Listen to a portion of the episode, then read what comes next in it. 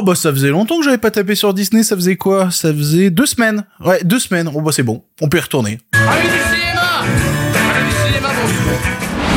Tous et toutes et surtout à ceux et celles qui ne sont pas d'accord aujourd'hui dans le pire podcast cinéma. Gros sujet unique du jour, Disney annonce tous leurs films à venir et c'est à la fois pas original et vraiment foutage de gueule pour certains. Il faut qu'on en parle parce que Mickey fait n'importe quoi. Dans la version audio, les Oscars ont annoncé une nouvelle catégorie, la catégorie meilleur casting, et dans la version vidéo, les trailers sympas qu'il ne fallait pas rater cette semaine. Il y aura aussi la question du public et un auditeur qui viendra nous parler d'un court métrage nommé aux Oscars cette année. Et voilà, c'est le pire podcast cinéma avec vous. Eh bien, ça ne va pas être dans la poche. Avant de commencer, merci aux gens qui écoutent cette émission en podcast ou qui la regardent sur YouTube, quel que soit le choix que vous faites, vous avez du contenu exclusif. Du coup, bah, n'hésitez pas à vous abonner aux deux. Suivez le pire podcast cinéma sur YouTube, vous appuyez sur s'abonner, vous appuyez sur la cloche, et puis même dans sa version podcast, faut s'abonner sur Spotify, sur iTunes, laissez une review 5 étoiles pour dire à quel point vous adorez l'émission. Parce que le pire podcast cinéma, c'est tous les lundis, mercredis et vendredis à 7h du matin pour ne rien rater de l'actualité de le cinéma. Et on commence tout de suite avec les sujets du jour. Respect et robustesse, Caius C+. Alors, les nouvelles sont bonnes? Ah, ils sont pas de la dernière marée, les nouvelles. Moi, je veux du féroce actualité. Si vous suivez cette émission, vous savez que j'aime beaucoup commenter les décisions catastrophiques que prend Disney. C'est un peu ma marque de fabrique. Mais avant de commencer à faire cet exercice dans lequel je suis passé ceinture noire, il faudrait quand même repréciser une petite chose que les gens semblent oublier très souvent quand je parle de Disney. C'est que moi, à la toute base, J'adore Disney. Je suis très premier degré quand je vous dis ça. Les films que Disney produit majoritairement dans sa partie animation, c'est des films que j'adore et que je revois et même découvre souvent avec grand plaisir. J'ai plus de mal avec tout ce qui est annexe. Ce qu'ils ont fait par exemple à des licences comme euh, Marvel, comme euh, Star Wars ou même Pixar d'une certaine façon. Non, là je parle vraiment de la partie Disney animation. Disney animation, c'est vraiment un truc que j'adore. Donc je veux pas taper sur Disney juste par plaisir de taper sur eux. Non, quand je tape sur Disney, comprenez que ça comporte aussi tout un bagage de gars qui aiment cette marque et qui la voient faire de la giga merde avec. Les gens qui s'en foutent, eh ben ils s'en foutent, tant mieux pour eux. Mais quand ça te tient à cœur, c'est d'autant plus décevant, c'est d'autant plus rageant quand tu vois certains choix qui sont faits. Et vu les dernières annonces, ben, oui, effectivement, on peut utiliser le mot rageant. On a vu déferler ces derniers jours une tripotée d'annonces de la part de la marque aux grandes oreilles et pour cause, c'est tenu il y a quelques jours un bon gros bilan pour les actionnaires où c'est un peu le moment où tu les rassures, tu leur dis vous inquiétez pas, tout va bien se passer. Regardez les chiffres, ils sont top. Et si la partie gros sous actionnaire vous intéresse, on va pas tant en parler ici, je vous ai mis un gros lien dans la partie source vers un article du Hollywood Reporter qui explique assez bien tout ça et notamment le fait que chez Disney en ce moment ça va.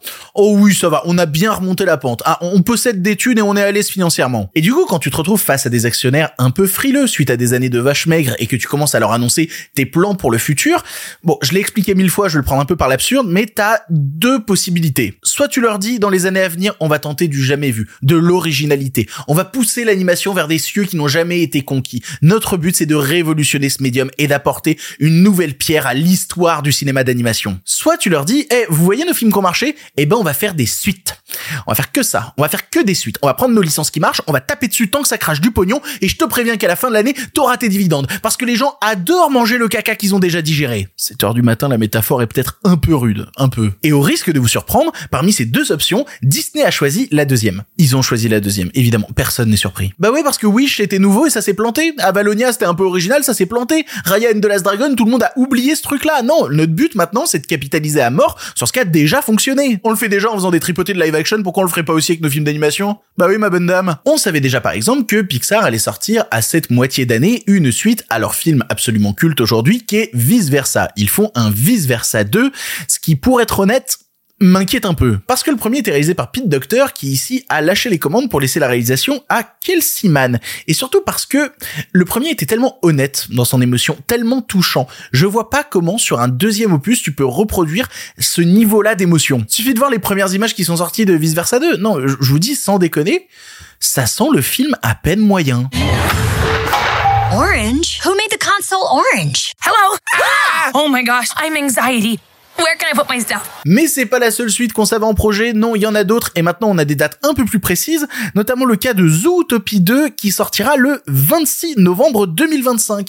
Et on pourra retrouver Judy et Nick, nos policiers en chef, qui tabassent des antilopes gilets jaunes sur des ronds-points, je sais pas. c'est pas vrai. C'est pas vrai, mais ce serait marrant. Par contre, franchement, faites-le. Faites-le, ce serait marrant. On aura aussi en 2026 deux suites en plus, Frozen 3 et Toy Story 5. Qu'est-ce qu'ils vont raconter dans un cinquième film Toy Story? Parce que personnellement, j'aime beaucoup le 4. Le 4 qui raconte le fait d'être adulte et d'être face à ses responsabilités. Je vois pas ce que tu peux faire pour un cinquième opus à part, je sais pas, euh, les, les jouets à l'EHPAD, peut-être. Ah, il y a du spin-off aussi en 2026. Parce qu'il y a le film Mandalorian et Gros Goût entre ça et les 4 fantastiques, Pedro Pascal, il a la carte du fan club actuellement chez Disney. Et je suis désolé, quand on me dit tout ça, ça me fait pas rêver. Tout ce qu'on me propose, c'est les mêmes choses en boucle. J'ai envie de voir de nouveaux trucs. Est-ce que c'est possible juste de proposer ça, s'il vous plaît? C'est épuisant. Et encore, là, tout ce que je vous cite, c'est des projets de longue date. C'est pas comme si, euh, au dernier moment, ils avaient annoncé qu'une série prévue pour Disney Plus allait se transformer en long métrage pour pouvoir sortir en salle et servir de bouche-trou. Quoi? Ils, ils ont fait ça aussi. et comment ça s'appelle? Moana 2.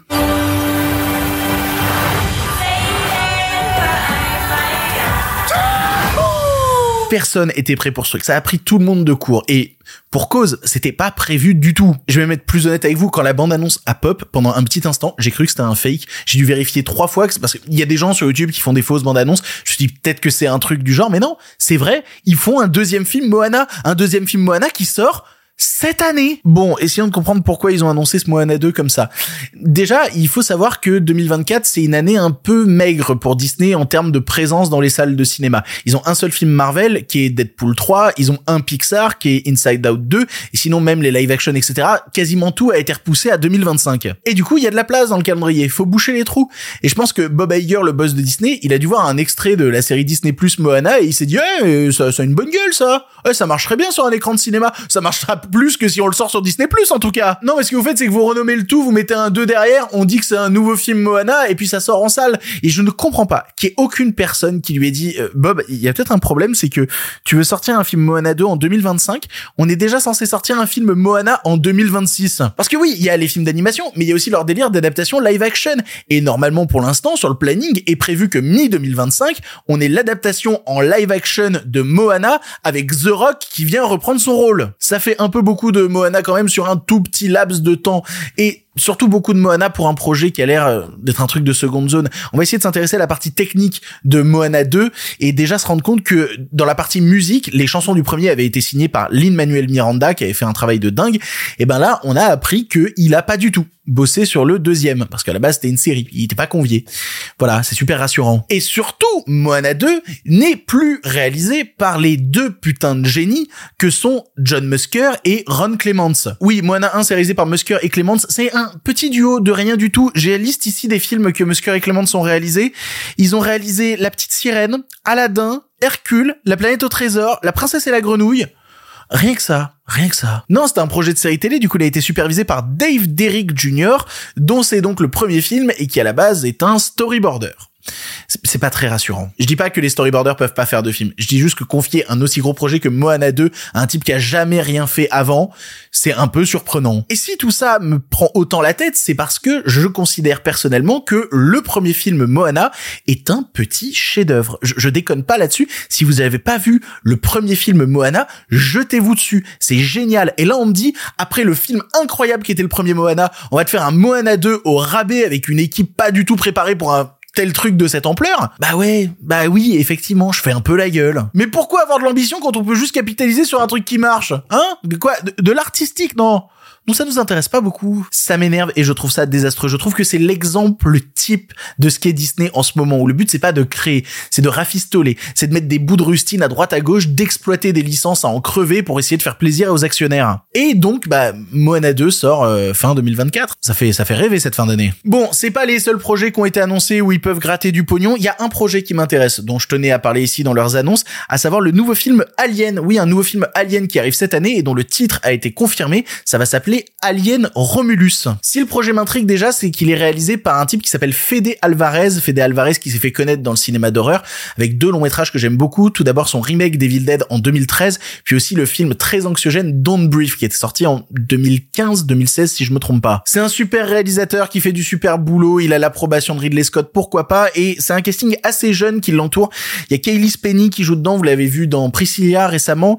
Et il y a aussi Isabella Merced qui était, qui était, qui était, qui était Dora l'exploratrice dans le remake euh, live action de Dora l'exploratrice. J'adore cette phrase remake live action de Dora l'exploratrice. Alien Romulus c'est prévu en salle le 16 août et j'ai bien dit en salle. Oui parce qu'à la base ce film Alien était censé sortir directement sur Disney+, mais c'est toute la politique de Bob Iger en ce moment, c'est de remettre ce qui était sur les plateformes dans les salles de cinéma, s'étant rendu compte que ben le tout streaming, bah au bout d'un moment on gagne quand même vachement moins d'argent, non? Mais du coup si on enlève tout de Disney+, comment on fait pour continuer à gagner de l'argent? Oh, J'ai une idée. Est-ce qu'on rachèterait pas les droits du plus gros concert de l'année dernière Oui, ils ont racheté les droits de diffusion exclusifs du dernier concert de Taylor Swift nommé Taylor Swift The Eras Tour. Ça partira sur Disney Plus à la fin du mois de mars et d'ailleurs ce sera la version exclusivement entière du concert. Ouais, parce que en ce moment, tu as euh, Amazon Prime qui a récupéré une partie des droits du concert de Taylor Swift, mais c'est une version qui a été coupée où il manque certaines chansons. Non, ce qu'a récupéré Disney Plus, c'est la version entière de quasi 3 heures avec toutes les chansons du concert. Taylor version. Voilà. Ça fera plaisir à tous les Swifties qui me suivent. Ils sont au moins deux. On les salue. Et là, ok, on a pris l'argent des licences. On a pris l'argent de la Fox. On a pris l'argent des chanteuses à succès. Où est-ce qu'on pourrait encore prendre un peu d'argent? Ben, j'ai l'idée. Évidemment. Forcément. Fortnite.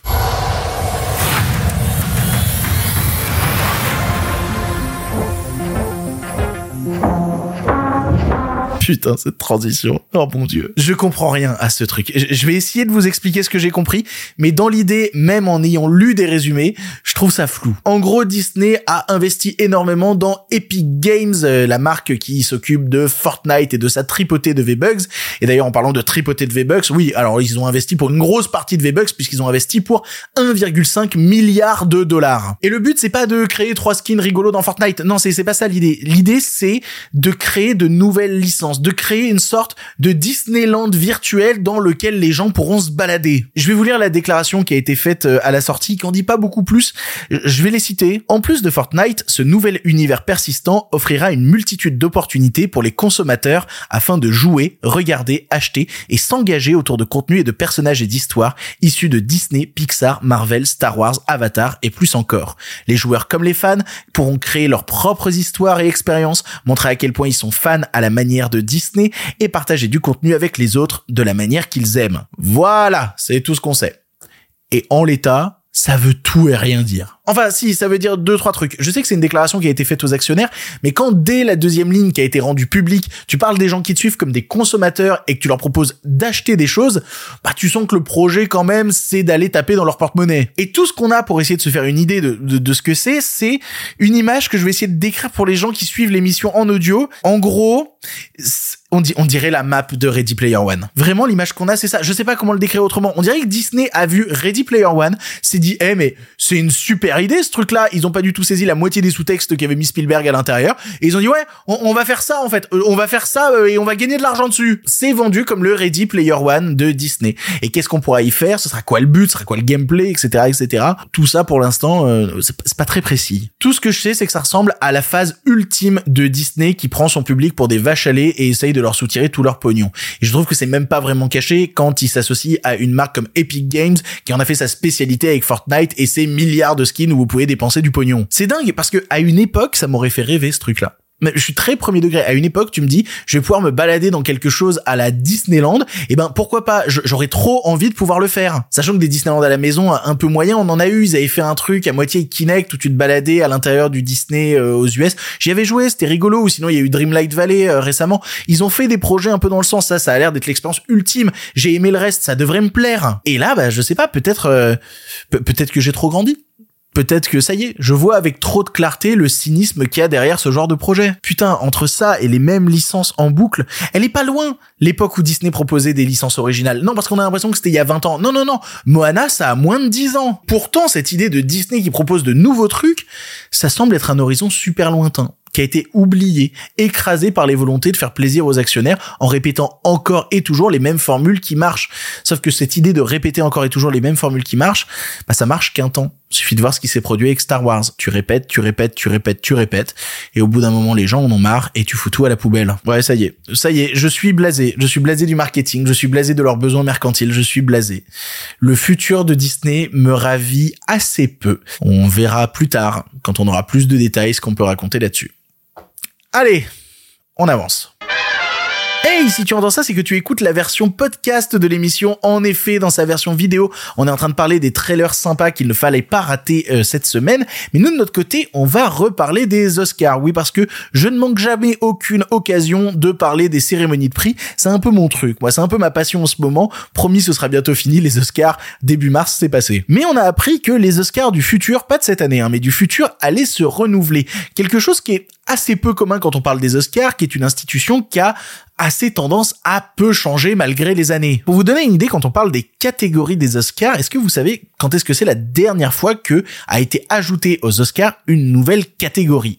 Eh ben, c'était en 2001. C'était il y a plus de 20 ans. Et c'était pour créer la catégorie meilleur film d'animation. Qui est une catégorie qui oh, me pose un petit peu problème par certains aspects parce que c'est une catégorie qui est super ostracisante, en fait. C'est-à-dire qu'il y, y a eu des films d'animation qui ont pu concourir dans les catégories principales. Je pense notamment à La Belle et la Bête, je pense notamment à Toy Story 3 dans les exemples plus récents. Mais là, en créant la catégorie meilleur film d'animation, j'ai l'impression qu'on sépare à tout prix le cinéma d'animation du cinéma live en disant que le cinéma d'animation, de toute manière, il lui faut sa catégorie à part. C'est pas live, ça, ce n'est pas au même niveau. Au moins, ça permet que les films soient représentés, hein, parce que dans le cas contraire, euh, ils seraient sûrement pas plus présents. Mais bon, je trouve ça toujours un peu triste. Et du coup, a été annoncé qu'une nouvelle catégorie allait s'ajouter aux 23 déjà présentes, et cette catégorie, ce sera meilleur casting. Alors, attention, quand je dis meilleur casting, on peut avoir tendance vu euh, certaines catégories meilleur casting dans d'autres compétitions, de croire que ça veut dire qu'on va récompenser genre le meilleur ensemble de gens à l'intérieur d'un film. Mais c'est pas l'idée. L'idée ici, c'est de récompenser les meilleurs directeurs et directrices de casting. Il y a eu une déclaration euh, de Bill Kramer et Janet Young, qui sont euh, respectivement directeurs et présidents de l'Académie des arts et sciences du cinéma. Ils ont déclaré, les directeurs de casting jouent un rôle essentiel dans la réalisation des films et à mesure que l'Académie évolue, nous sommes fiers d'ajouter le casting aux disciplines que nous reconnaissons et Pour les gens qui savent peut-être pas ce que c'est directeur ou directrice de casting, je vais vous donner la définition exacte du métier, enfin plus ou moins exacte. En gros, un directeur de casting, c'est celui qui va visionner les essais et ensuite proposer aux réalisateurs les comédiens et comédiennes qui semblent mieux correspondre à tel ou tel rôle. Et c'est le directeur de casting qui va faire ensuite le lien entre le tournage du film et les agents. Comme ça, on a l'impression que c'est un peu quelqu'un qui fait le passe-plat, mais non, c'est un rôle assez significatif. Effectivement, quoi qu'il arrive, quand il s'agit du casting, le dernier mot arrive tout d'abord au réalisateur, puis ensuite à la production qui peut imposer surtout aux États-Unis telle ou telle personne dans tel ou tel rôle.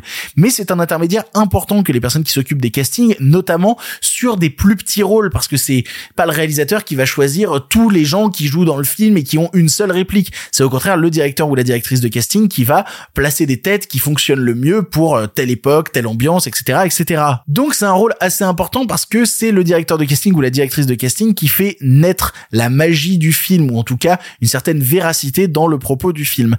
C'est plutôt intéressant que de les récompenser. Alors ce sera pas pour tout de suite par contre, ça va concerner les films qui vont sortir à partir de janvier 2025, ce qui veut donc dire que le premier prix dans cette catégorie sera donné à la cérémonie qui se tiendra début 2026. On a encore un peu de temps pour voir venir. Par contre, il n'y a pas seulement les directeurs et directrices de casting qui militent pour euh, justement avoir une représentation aux Oscars. Non, il y a des gens qui militent très très fort et qui visiblement n'ont pas droit au chapitre. Ce sont les cascadeurs et les cascadeuses qui militent depuis des années pour avoir une catégorie aux Oscars et bah, visiblement euh, casting est passé avant eux. Après, ça arrivera dans le temps, ça arrivera possiblement à la cérémonie d'après pour pas tout ajouter en même temps. Mais c'était peut-être l'occasion de faire un package, d'enfin représenter le métier difficile que sont les personnes qui font les cascades sur les films. Dommage, dommage pour eux et elles. Allez, on avance. Les nouvelles n'étaient pas très fraîches, en effet. Il est l'heure de la question du public. Vous le savez, à chaque émission, je poste une story sur Instagram. Suivez-moi sur Instagram où je vous dis, eh, vous avez une question sur l'actualité du cinéma? Et vous pouvez passer dans l'émission si je trouve la question pertinente ou si j'ai quelque chose d'intéressant à dire. Alors, c'est pas vraiment de l'actualité en en étant mais un petit peu, mais j'avais envie de garder cette question-là aujourd'hui parce que la question vient de Macario Bani qui demande, je viens de découvrir This House as People in It grâce à Feld Up, un avis sur le court métrage. J'adore ce court métrage. Bon, si vous avez pas vu la dernière vidéo du youtubeur Feldup, euh, allez la voir. Elle est absolument géniale. Oui, c'est un mec qui fait 30 000 vues par vidéo, qui vous conseille des vidéos à 1 million de vues. Il est probable que vous l'ayez vu, sinon découvrez, c'est génial. Et ça parle du court métrage réalisé par Alan Resnick, This House as People in It, sorti il y a quelques années sur Adult Swim et que j'avais déjà découvert moi il y a quelques mois. En fait, je m'étais fait un tir groupé à l'époque. J'avais maté aussi son court métrage précédent qui était euh, Unedited Footage of a Bear et donc euh, This House as People in It, qui sont deux courts métrages que j'ai adorés parce qu'ils dessinent tous les deux une certaine peur lancinante via plein de petits aspects de mise en scène vraiment bizarres il y a tout ce que j'aime à l'intérieur de ces deux courts-métrages. Et il y a même un paquet d'idées visuelles assez fortes, des idées qui vont t'imprégner justement par leur côté un petit peu malsain. Je pense notamment à, House as People In toute l'idée de Boomy de Cat qui se balade dans le décor. C'est un truc qui moi m'a marqué, qui me faisait vraiment flipper. Bon, tout ce que je raconte là, c'est assez cryptique si jamais vous les avez pas vus. Si vous trouvez pas le nom des deux courts-métrages, je les ai marqués dans la description et allez les voir. Ils sont disponibles sur YouTube. C'est vraiment chelou, mais c'est tellement plaisant. En fait, le court-métrage, c'est une super surface pour exprimer de courtes idées horrifiques et voir ce qu'elles peuvent donner à plus large échelle. Tu prends un concept simple et bam, tu le dessines à l'intérieur et Alan Resnick même, il a ce truc aussi de prendre un court-métrage et de vouloir le pousser beaucoup plus loin dans tout son aspect ARG. Et c'est là où tout le boulot de Feldup arrive, justement, analyser les ARG, ARG qui est les Augmented Reality Game, il y a des pistes à suivre euh, pour essayer de comprendre des choses qui étaient dans le court-métrage, qui paraissaient cryptiques. Mais vous savez quoi, moi de mon côté, tout le côté ARG, bah je m'en fous un peu. En vrai, je m'en fous pas vraiment. J'adore aussi aller explorer tous les petits détails cachés, comprendre des choses qui paraissaient cryptiques, mais j'aime aussi l'idée qu'un court-métrage se suffise à lui-même, avec des zones d'ombre qu'il n'y a pas forcément de raison d'aller euh, analyser. Et tout le boulot d'Alan Resnick est déjà super satisfaisant, même sans aller chercher plus loin. Juste regarder le court-métrage et pas forcément tout comprendre est déjà assez captivant pour me tenir. Même chose hein, avec le court-métrage précédent dont je parlais, euh, An Edited Footage of a Bear, mais là aussi, il y a toute cette idée de, de me choper avec un concept et puis de le retourner, de le pervertir pendant son exécution et que soudainement je me retrouve à un endroit où j'avais pas du tout prévu de me rendre et de faire oh putain ok tu m'as surpris film et j'ai adoré ça c'est la simplicité du dispositif qui va augmenter le nombre de questions qu'on va se poser derrière mais si je dois être tout à fait honnête, c'est pas pour tout le monde, hein, clairement. C'est pas du mépris du tout que je suis en train d'exercer, là, c'est juste pour vous dire qu'il y a une telle bizarrerie qui se dégage de ce genre de court-métrage que ça peut mettre mal à l'aise certaines personnes au point qu'ils peuvent rejeter de but en blanc la proposition. Voir le court-métrage et juste pas comprendre le délire, pas rentrer dedans, pas saisir cette, une certaine sensibilité dont il y a besoin pour comprendre ce truc-là et se dire, ok, non, c'est pas pour moi, ça m'amuse pas. On peut s'en foutre et je comprends parfaitement parce que c'est une sensation qu'il faut apprécier. Et si on n'apprécie pas cette sensation, on va pas forcément rentrer dedans. Mais c'est là encore une fois où j'adore la forme du court métrage, c'est que tu peux y afficher une certaine radicalité et l'exercer à son plus grand prisme sans forcément dépenser des milliers des cents. Et du coup, je vais en profiter pour euh, parler d'un autre court métrage, un des courts métrages qui m'a mis le plus mal à l'aise dans les choses que j'ai pu voir l'année dernière. Je vous jette ça sur la table. Connaissez-vous le court-métrage The Strange Thing About the Johnson?